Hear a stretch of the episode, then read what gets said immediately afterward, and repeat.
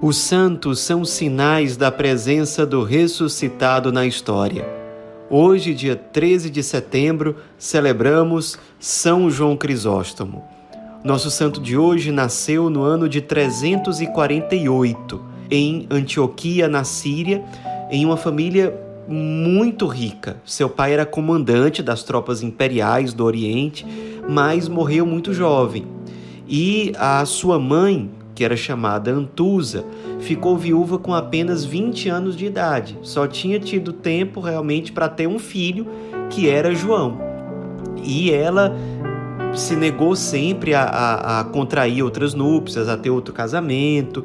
Ela quis se dedicar totalmente à formação, à educação de João. E assim ela fez. João passou pelos melhores professores da época, ali naquela região de Antioquia, Constantinopla, e ali ele se desenvolveu muito intelectualmente, mas também na espiritualidade. Sua mãe era, era uma cristã muito virtuosa e facilitou o caminho para isso. Desde cedo, ele foi cultivando um desejo pela vida eremítica, por viver na solidão, em vida contemplativa total. Ele só não foi, com 22 anos de idade, porque né, com essa idade ele já estava certo de que iria ser eremita. Ele só não foi porque a mãe insistiu muito, disse que tinha sacrificado muito por ele, que ele não podia deixar ela e tudo mais. E aí ele desistiu. Mas passados alguns anos, ele viu que a coisa estava mais tranquila e aí ele passou quatro anos no deserto como eremita, morando numa gruta. Foi uma época muito importante na vida dele porque ele se desenvolveu muito espiritualmente pela vida de oração, pelo jejum, pela penitência. Também foi uma época que ele estudou muito as Sagradas Escrituras, textos que ele teve acesso dos padres da igreja. Foi um grandíssimo retiro espiritual que deu uma base fundamental para o restante da vida dele. Terminados esses quatro anos, ele percebe que não era a sua vocação definitiva, a vida eremítica. Então ele volta para Antioquia. Depois de pouco tempo, ele é ordenado sacerdote e, como padre, ele se destaca também sendo um grande escritor, deixou inúmeros escritos importantíssimos, comentários sobre vários livros da Bíblia, com destaque especial para os comentários dele as cartas paulinas e também com um grande destaque para o Tratado sobre o Sacerdócio, que é um dos livros mais importantes da história da Igreja sobre a natureza do, do ministério sacerdotal e sobre a identidade do sacerdote católico. Além disso, ele foi um grandíssimo pregador, um grande orador sacro, sem dúvida, um dos maiores da história da igreja, e foi daí que veio o seu apelido de Crisóstomo, que significa boca de ouro em grego. Então ele passou a ser chamado de o padre boca de ouro, o padre Crisóstomo, e o nome pegou até hoje.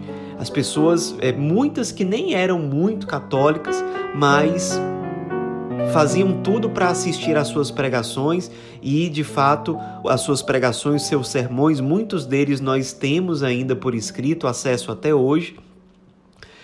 Levava, levavam as pessoas a uma conversão autêntica, tocava realmente as pessoas e era um, um grande sinal de consolação, porque nesse momento o povo ali naquela região de Antioquia, Constantinopla, estava numa situação muito difícil. O imperador da época eh, se chamava Teodósio e era uma pessoa muito egocêntrica, muito autoritária, fazia com que o povo sofresse muito e o povo ainda tinha alguma consolação, especialmente no ministério sacerdotal de João Crisóstomo. Muitos padres da época naquela região, infelizmente, não eram virtuosos, se deixavam corromper pela vida da nobreza, pelo próprio imperador e pela imperatriz que se chamava Eudóxia. Muitos não entravam na vida sacerdotal por vocação verdadeira, mas com outros interesses. Então, São João Crisóstomo era o santo daquele local. As pessoas recorriam a ele, ele era um sinal da providência e da bondade de Deus naquele contexto difícil. Depois de um tempo, o arcebispo, patriarca de Constantinopla, morre e Teodósio faz aquilo que todo mundo queria. Ele coloca João Crisóstomo para ser o novo arcebispo. Ele teve muita dificuldade de aceitar, até porque ele era muito humilde e, digamos assim, estava muito bem na sua vida de escritor, de pregador, mas depois de muita insistência ele aceitou a missão, se tornou um grandíssimo patriarca de Constantinopla, o povo gostava muito dele. A primeira grande preocupação dele foi a reforma do clero, porque se tratava de um clero infelizmente corrompido. E ele lutou muito pela formação de sacerdotes que fossem virtuosos, pela correção daqueles que já eram sacerdotes, e nesse processo ele enfrentou muitas dificuldades, muitas mesmo.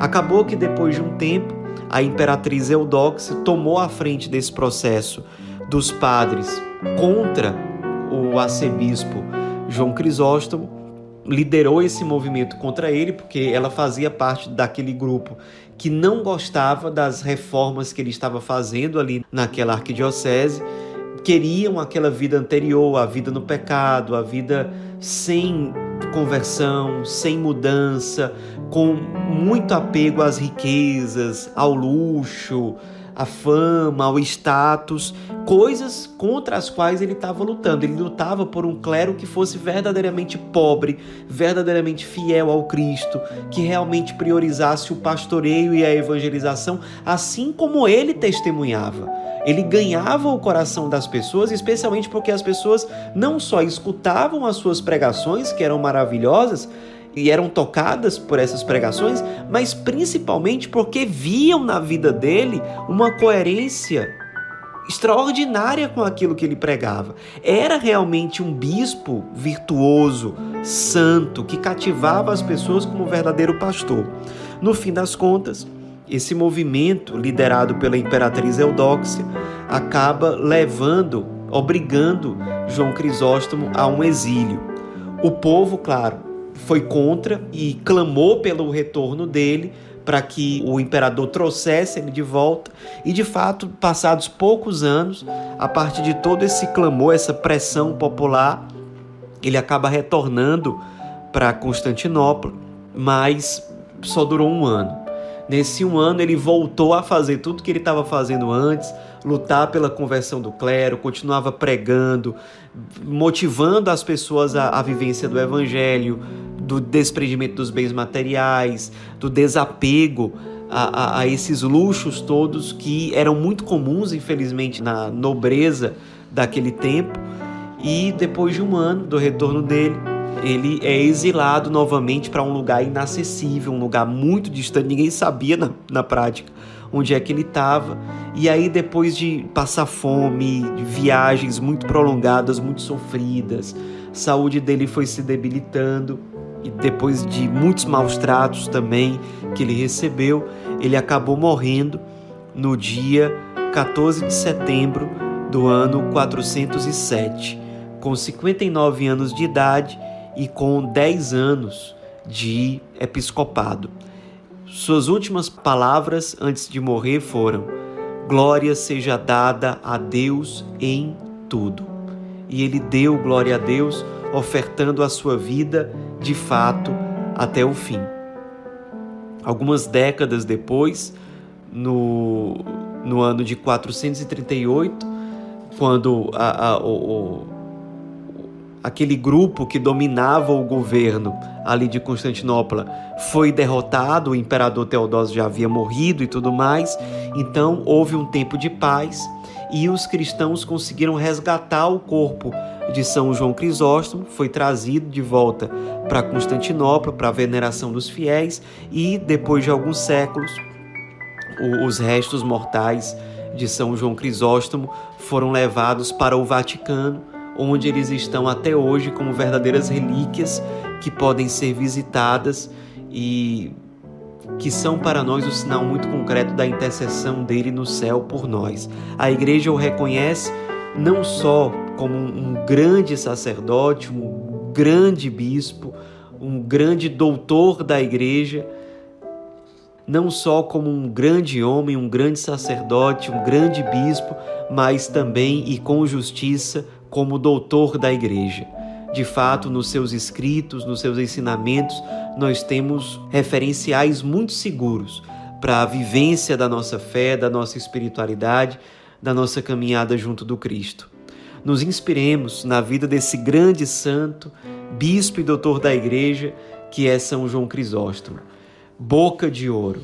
Através das suas palavras, muitos foram levados à conversão.